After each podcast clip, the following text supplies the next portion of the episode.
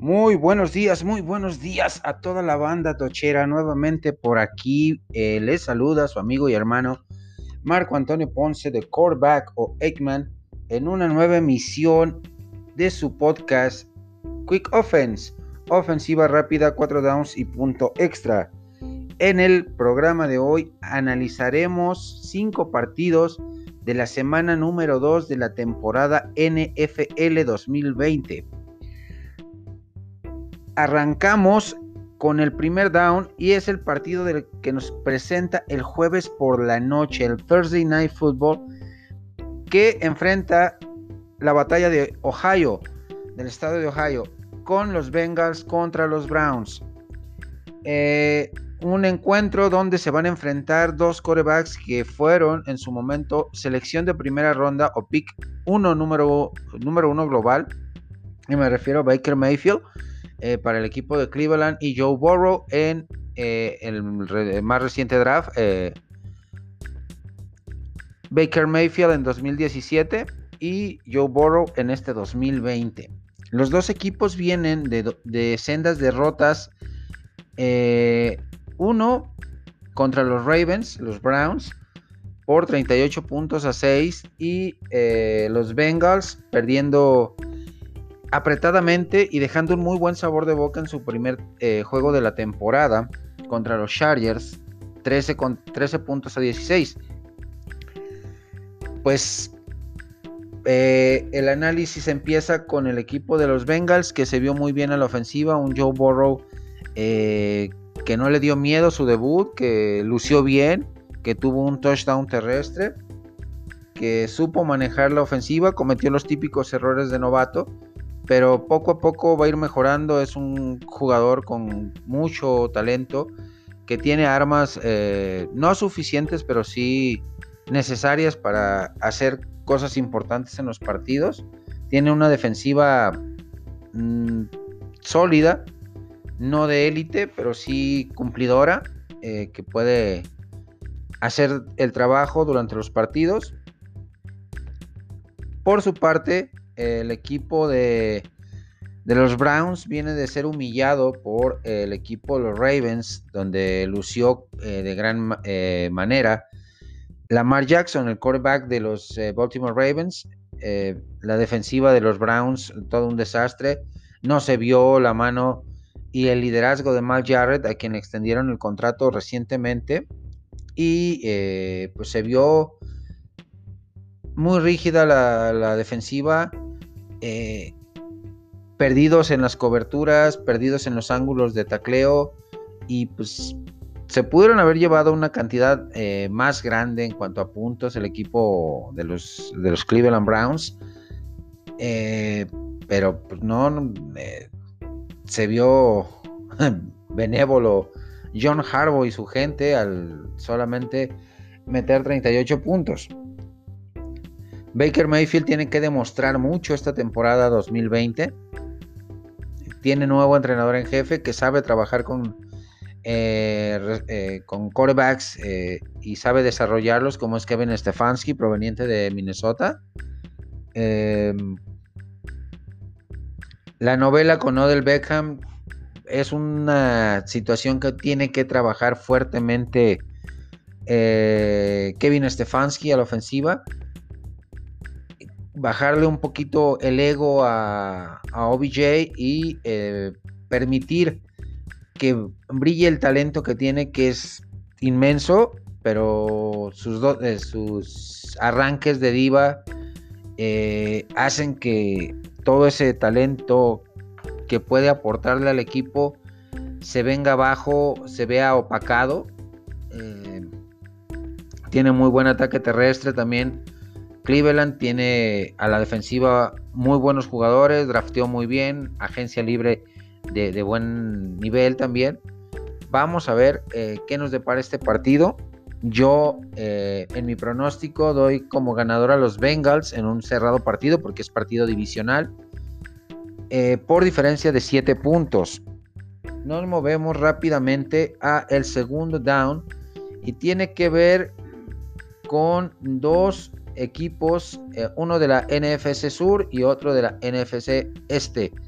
Y me refiero a los Dallas Cowboys y los Atlanta Falcons. Dos equipos con gran talento. Los Vaqueros eh, vienen ambos de perder sus duelos de primera semana.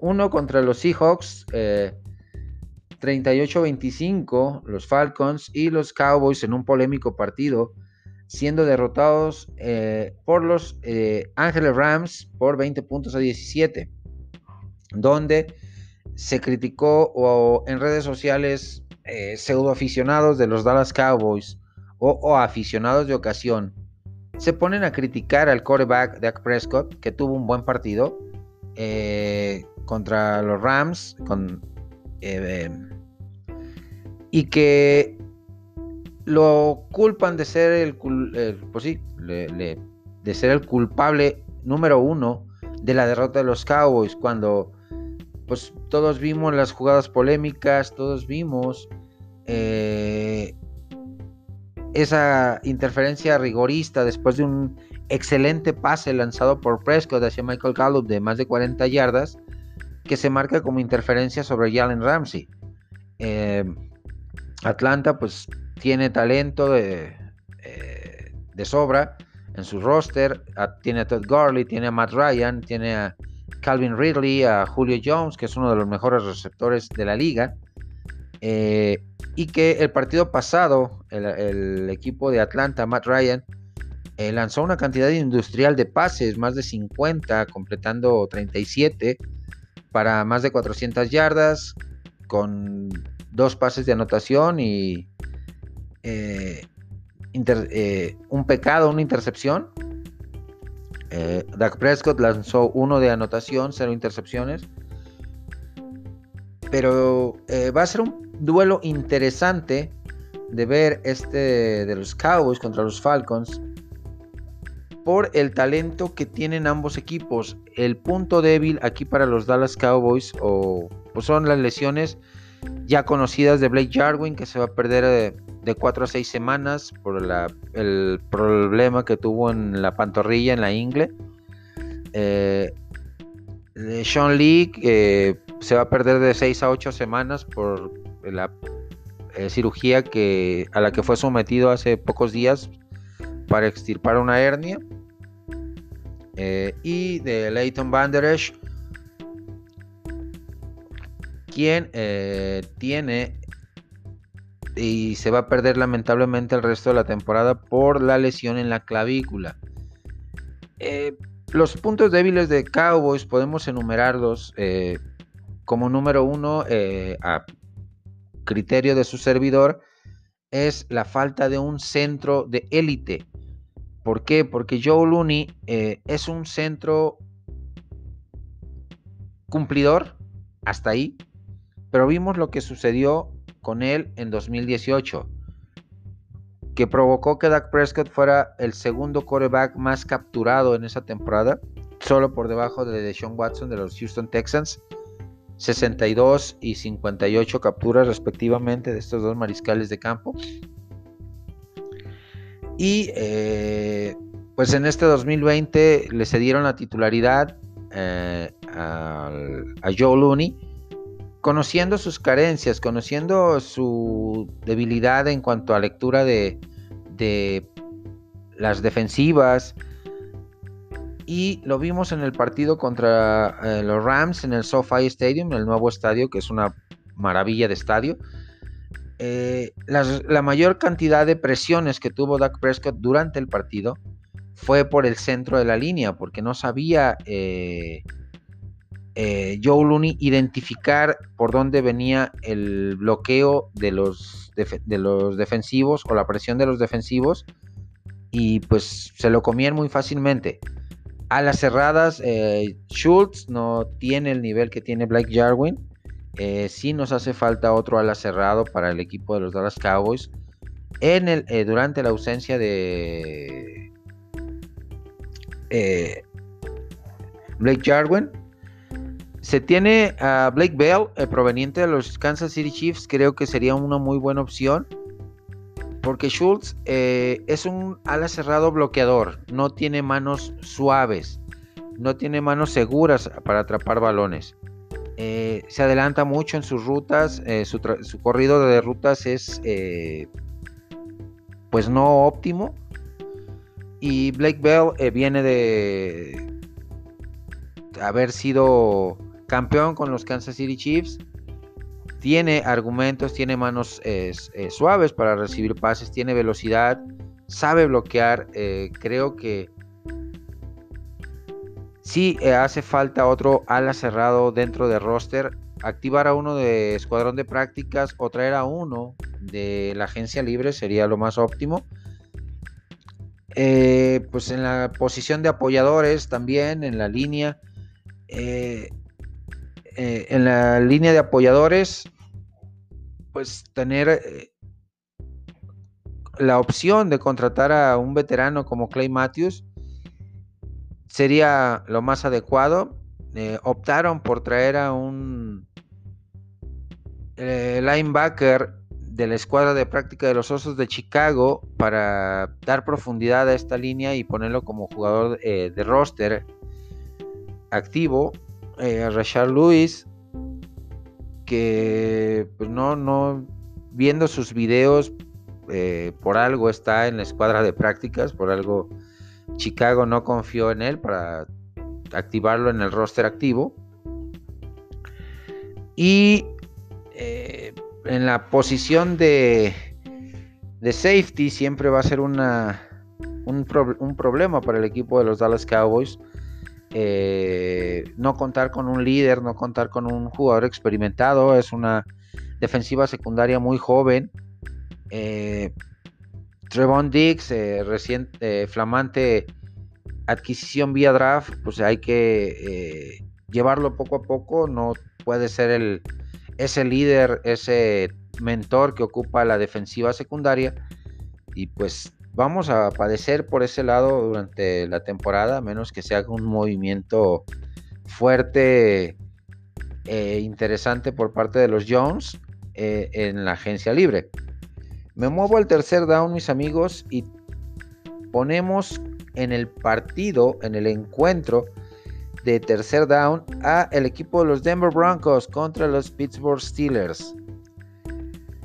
Uno viene, o los ambos equipos de este, de este matchup, de este emparejamiento, vienen de realidades muy distintas. Denver viene de perder en su estadio, el Mal High, 14 puntos a 16 contra los Titanes de Tennessee en un partido atípico donde el pateador de los Tennessee Titans, er, eh, Stephen Goskowski, proveniente de Nueva Inglaterra, pues falló cuatro, goles, cuatro intentos de goles de campo. Y el quinto intento, que fue para ganar el partido, lo acertó. Drew Locke se vio muy bien en este partido de los Broncos de Denver, el jugador, el quarterback de segundo año de Missouri, eh, mostrando que su proceso de evolución va paso a pasito, pero son pasos bastante sólidos. Eh, por su parte, la defensiva sin Von Miller sí se ve un poco parca, se ve un poco sin alma, la defensiva de los Denver Broncos. Eh, y pues le va a costar a Bradley Chubb eh, encontrar ese, ese nivel que requiere el equipo para eh, jugar, para ser el, líder durante esta ausencia de una temporada completa de Von Miller por el desgarro del tendón de Aquiles que sufrió desde la pretemporada o la nula pretemporada que hubo. Por su parte, Pittsburgh viene de una victoria 26 puntos a 16 sobre los New York Giants. Un equipo que está en reconstrucción, evidentemente, los Giants. Pero eh, que mostró cosas interesantes el quarterback de, egresado de Duke de los Giants, eh, Daniel Jones. El regreso de Ben Roethlisberger le cayó de maravilla al equipo de Pittsburgh. Una defensiva bastante eh, de, muy buenas hechuras, la de, la de los Pittsburgh Steelers. Eh, con nombres interesantes como Dupree, como TJ Watt, eh, sí se vieron eh, rígidos, como lo mencioné en el, programa pasado, del análisis de la semana 1 por la cuestión de la falta de pretemporada. Y eso fue a nivel general, fue a nivel todos los equipos. Sus unidades defensivas se vieron erráticos por momentos en bloqueos, en coberturas y en prácticamente eh, varias de las asignaciones que, esta unidad tiene como consigna durante un partido. Pero van a ir mejorando, van a ir eh, soltándose y encontrando los ángulos de, bloqueo adecuados, las coberturas de pase. Durante los primeros 3-4 partidos de la temporada regular vamos a ver este, esta discrepancia en las, en las unidades defensivas de los equipos por la falta de ritmo en pretemporada o la nula pretemporada que hubo en este 2020. Eh, Big Ben pues, regresa después de una cirugía en el codo que lo hizo que se perdiera toda la temporada 2019. Pero eh, lució muy bien. Sí, con un poquito de falta de, falta de fuerza en sus envíos. Pero pues, es lógico después de una cirugía y una recuperación en el codo de la del brazo de lanzar, es, es lógico que tenga esa, esos pequeños titubeos, a pesar de ser un veterano de 15 años en la liga, que los va a ir corrigiendo con el paso de las semanas y va a ir agarrando esa misma confianza de esa potencia en sus lanzamientos, esa precisión que le conocemos al Big Ben. Y pues eh, Va a ser un duelo interesantísimo entre estas dos escuadras.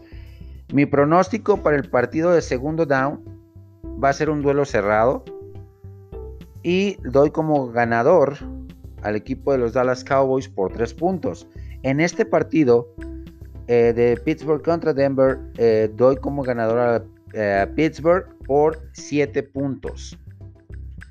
Me muevo rápidamente, mis amigos, a el cuarto down. Y el cuarto down pone como rivales en domingo por la noche a los New England Patriots de Cam Newton y Bill Belichick contra los Seattle Seahawks de Pete Carroll y Russell Wilson. Ambos equipos vienen de victoria la jornada pasada, la primera semana.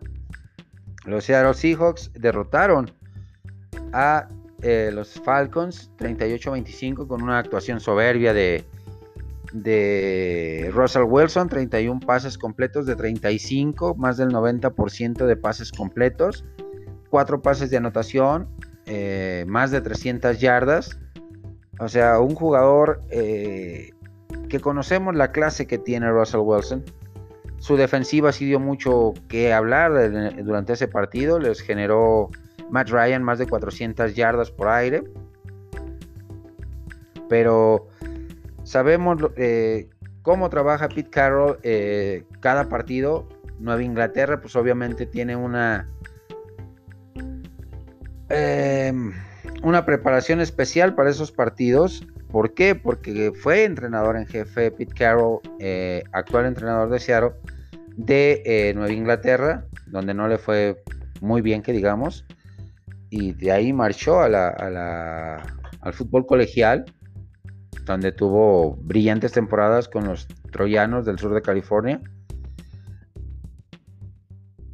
Y eh, por su parte, Bill Belichick y los New England Patriots vienen de ganar 21-11 a Miami en Foxboro con una actuación soberbia de inteligente de Cam Newton, donde vimos a un Cam Newton comprometido con el equipo, donde vimos a un Cam Newton eh, como sus primeros años, eh, intenso en su forma de jugar, atlético, eh, ejecutando muy bien las jugadas de las RPOs, la read option, y pues siendo el Cam Newton que conocemos, esperemos que mantenga ese ritmo durante toda la temporada eh, y sepa mantenerlo dentro de ese nivel de juego Bill Belichick durante todas eh, el resto de la temporada. Por su parte, Seattle, como ya les comentaba, eh, tiene que hacer ajustes fuertes en su defensiva, eh, porque que te generen más de 400 yardas por aire en un partido, habla que tu defensiva pues, fue de, lentes negros al partido, no se presentó. la ofensiva pues sí generó más puntos de los que generó la, eh, la, la, ofensiva contraria y por eso se obtuvo la victoria, pero no siempre vas a depender de que tu ofensiva tenga partidos de 38, 40, 50 puntos para sacar la victoria. Tienes que encontrar un balance entre ofensiva y defensiva, equipos especiales, que los tres eh, generen una sinergia, que se obtenga buen, eh, buen yardaje en ataque aéreo, ataque terrestre, que la defensiva sepa parar ataque terrestre y ataque aéreo de, los rivales y que eh, te genere yardas positivas el equipo de unidad de equipos especiales para eh, obtener una muy buena victoria eh, y un buen balance en tu, en tu juego. En este partido doy como ganador al equipo de los Seattle Seahawks por una diferencia de 10 puntos. Cierro eh, este ofensiva rápida, mis amigos, con el partido de lunes por la noche eh, entre New Orleans Saints y Las Vegas Raiders, que se oye bastante raro, por cierto.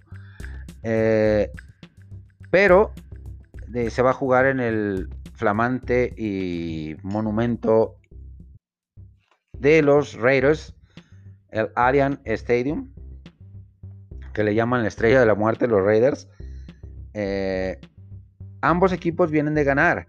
El Raiders de ganar 34-30 a Carolina eh, en un muy buen partido por parte de los dos equipos, eh, donde lució la ofensiva, donde mm, se vio bien Derek Carr, donde se vio bien el armamento que tiene a su disposición, donde jugó bien la línea ofensiva, donde le brindó protección donde eh, la defensiva de Raiders también eh, tuvo sus momentos de lucidez.